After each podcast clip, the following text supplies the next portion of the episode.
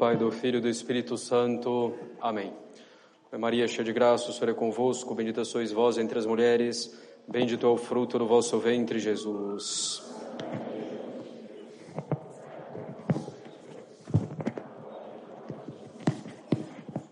Podem sentar-se.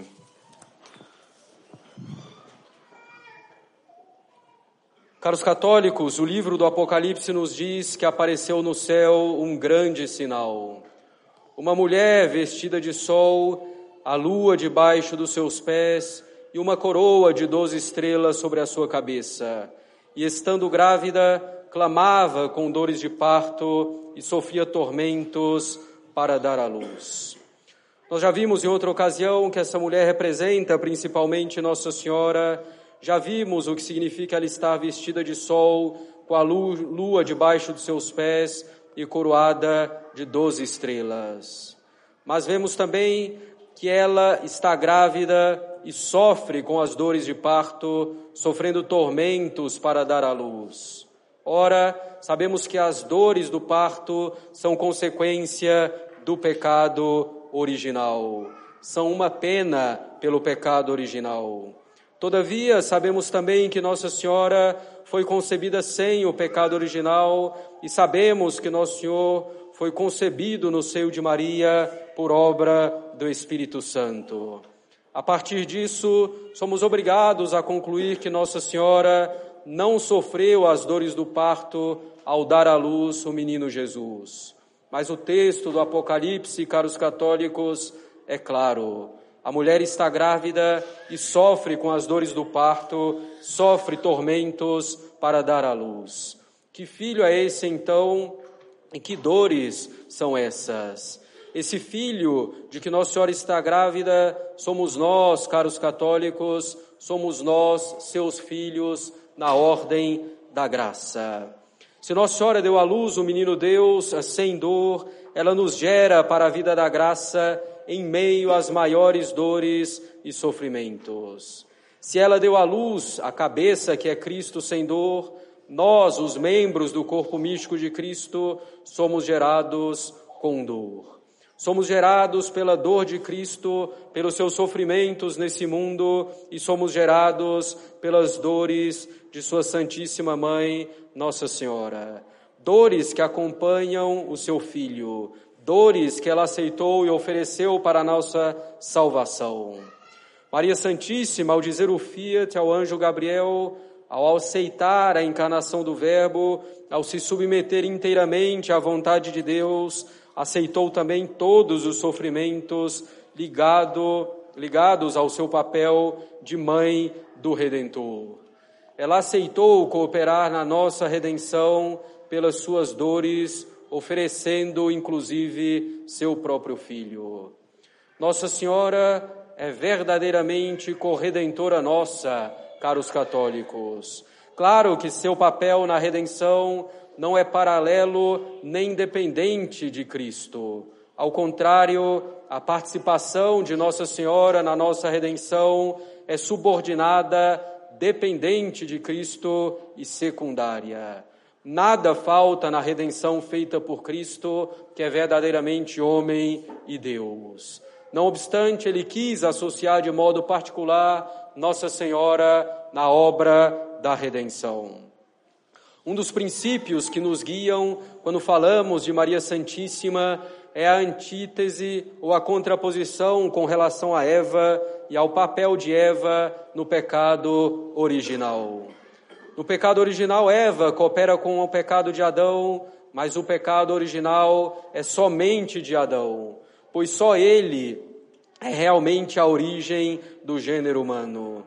Se só Eva tivesse pecado, seria um pecado pessoal, não haveria o pecado original que herdamos todos e que nos faz nascer sem a graça santificante, sem a amizade com Deus.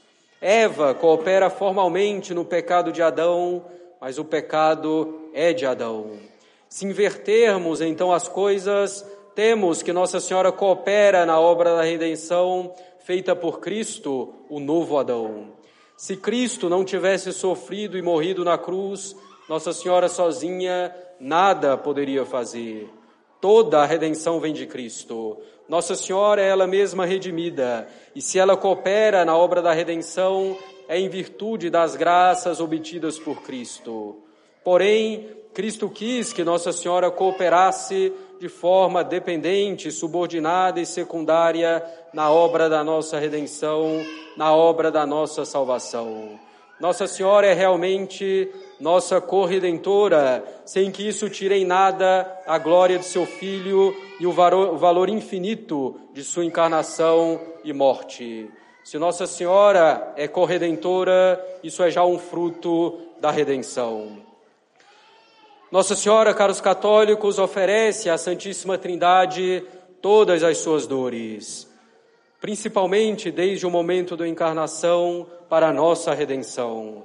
Nossa Senhora, sendo mãe do Redentor, o acompanha em todos os seus sofrimentos e penas durante toda a sua vida e principalmente em sua paixão e morte. Inúmeras são as dores e os sofrimentos de Nossa Senhora para nos gerar para a graça. São inúmeras as dores de Nossa Senhora durante toda a sua vida a igreja e o povo devoto escolheram principalmente sete dores de Nossa Senhora, dores que resumem todas as outras. A primeira delas é a profecia de Simeão no templo, profecia de que uma espada transpassaria o coração de Maria. Por essa dor, caros católicos, e meditando nela, podemos pedir a Deus que imprima em nossas almas a paixão de Cristo e as dores de Nossa Senhora, para que tenhamos sempre presente o quanto vale a nossa alma e quanto custa o pecado, e para podermos assim emendar-nos.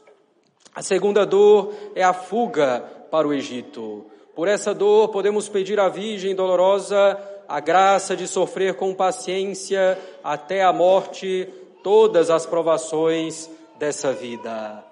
A terceira dor é a perda do menino Jesus em Jerusalém durante três dias. E por essa dor de Maria Santíssima, podemos pedir a graça de nunca perdermos Jesus Cristo e de morrermos unidos a Ele.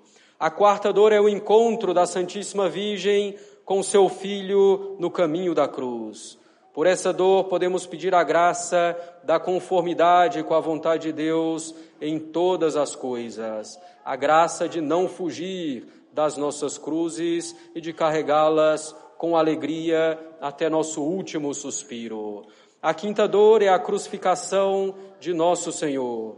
E por essa dor podemos pedir a graça de viver e morrer crucificados para tudo o que é mundano. A sexta dor é a descida da cruz. É Nossa Senhora que tem em seus braços seu filho já morto e desfigurado. Por essa dor, podemos pedir a graça de consolar Nossa Senhora com as boas obras. E a sétima e última dor é o sepultamento de Cristo, pela qual podemos pedir a graça do perdão dos pecados e da perseverança final. São inúmeras as dores de Nossa Senhora, e ainda maior é a qualidade e a intensidade dessas dores, caros católicos. Quanto maior é o amor, maior é a dor ao ver, ao ver o bem-amado sofrer. O amor de Nossa Senhora por seu divino Filho não pode ser calculado. Podemos então imaginar a sua dor diante do desprezo dos homens pelo Salvador, diante da crueldade, diante do deicídio. Nossa Senhora sofria enquanto mãe de Cristo, mas também enquanto nossa mãe, vendo tantos de seus filhos ofendendo a Deus. A Virgem Dolorosa sofreu mais do que todos os mártires juntos e deveria ter morrido de tanta dor se Deus não a tivesse conservado em meio a tantos e tão grandes sofrimentos para que ela participasse de modo particular da nossa redenção. Nossa Senhora, unida a Cristo, aceitou as dores e ofereceu as dores à Santíssima Trindade para nos salvar. Todavia, caros católicos, quão esquecidas são as dores de Nossa Senhora. A Virgem Santíssima, Santo Afonso nos diz Queixou-se a Santa Brígida de que muito poucos são os que dela se compadecem e que a maior parte dos homens vive esquecida de suas aflições. Em seguida, a Virgem recomendou à Santa que guardasse continuamente a memória dessas dores. Consideremos, pois, caros católicos, com frequência as dores de Nossa Senhora, e nelas encontraremos grandes consolos e grandes graças. Encontraremos grandes consolos porque veremos que não há dor em nossa vida que supere as dores de Nossa Senhora. E uma mãe que sofreu tanto se compadece ainda mais de seus filhos em seus sofrimentos. As dores de Nossa Senhora nos ensinam que aquele que semeia nas lágrimas colhe na exultação, na alegria, como diz o Salmo, se permanece fiel a Deus. Nas aflições, nas provações, nas cruzes, olhemos para as dores de Maria. Ela sofreu mais e pode e quer nos consolar. Ela semeou nas lágrimas e colheu na alegria eterna. Olhemos para Nossa Senhora e seu coração transpassado pelas sete espadas. Encontraremos na Virgem dolorosa a doçura necessária para suportar as nossas dores. No pecado, olhemos para as dores de Nossa Senhora e para a paixão de Cristo e encontraremos graças abundantes de conversão. Olhemos para a Virgem dolorosa e tenhamos uma grande gratidão por tudo aquilo que ela sofreu por nós em união com seu divino Filho. Olhemos para Maria e vejamos do que é capaz uma mãe que ama seus filhos. Verdadeiramente, muitos motivos para consolo. Encontraremos também na devoção à Nossa Senhora das Dores grandes graças. O mesmo Santo Afonso nos diz que estão reservadas grandes graças aos devotos das dores de Nossa Senhora. O santo relata a seguinte revelação feita a Santa Isabel a esse respeito. Diz ele: São João Evangelista, depois da assunção da Senhora, muito desejava revê-la. Obteve com efeito essa graça e sua mãe querida apareceu-lhe em companhia de Jesus Cristo. Ouviu em seguida Maria pedir ao filho algumas graças especiais para os devotos de suas dores. E ouviu então Jesus prometer quatro graças principais. Eis essas graças. Primeiro, esses devotos terão a graça de fazer verdadeira penitência por todos os seus pecados antes da morte. Segunda graça. Jesus guardá-los-á em todas as tribulações em que, se, em que se acharem, especialmente na hora da morte. Terceira graça, ele lhes imprimirá no coração a memória de sua paixão, dando-lhes depois um prêmio especial no céu. Quarta graça, por fim, nos deixará nas mãos de sua mãe, para que deles disponha a seu agrado e lhes obtenha todos e quaisquer favores. Segundo esse relato, caros católicos, a devoção às dores de Nossa Senhora é de origem apostólica, com São João Evangelista.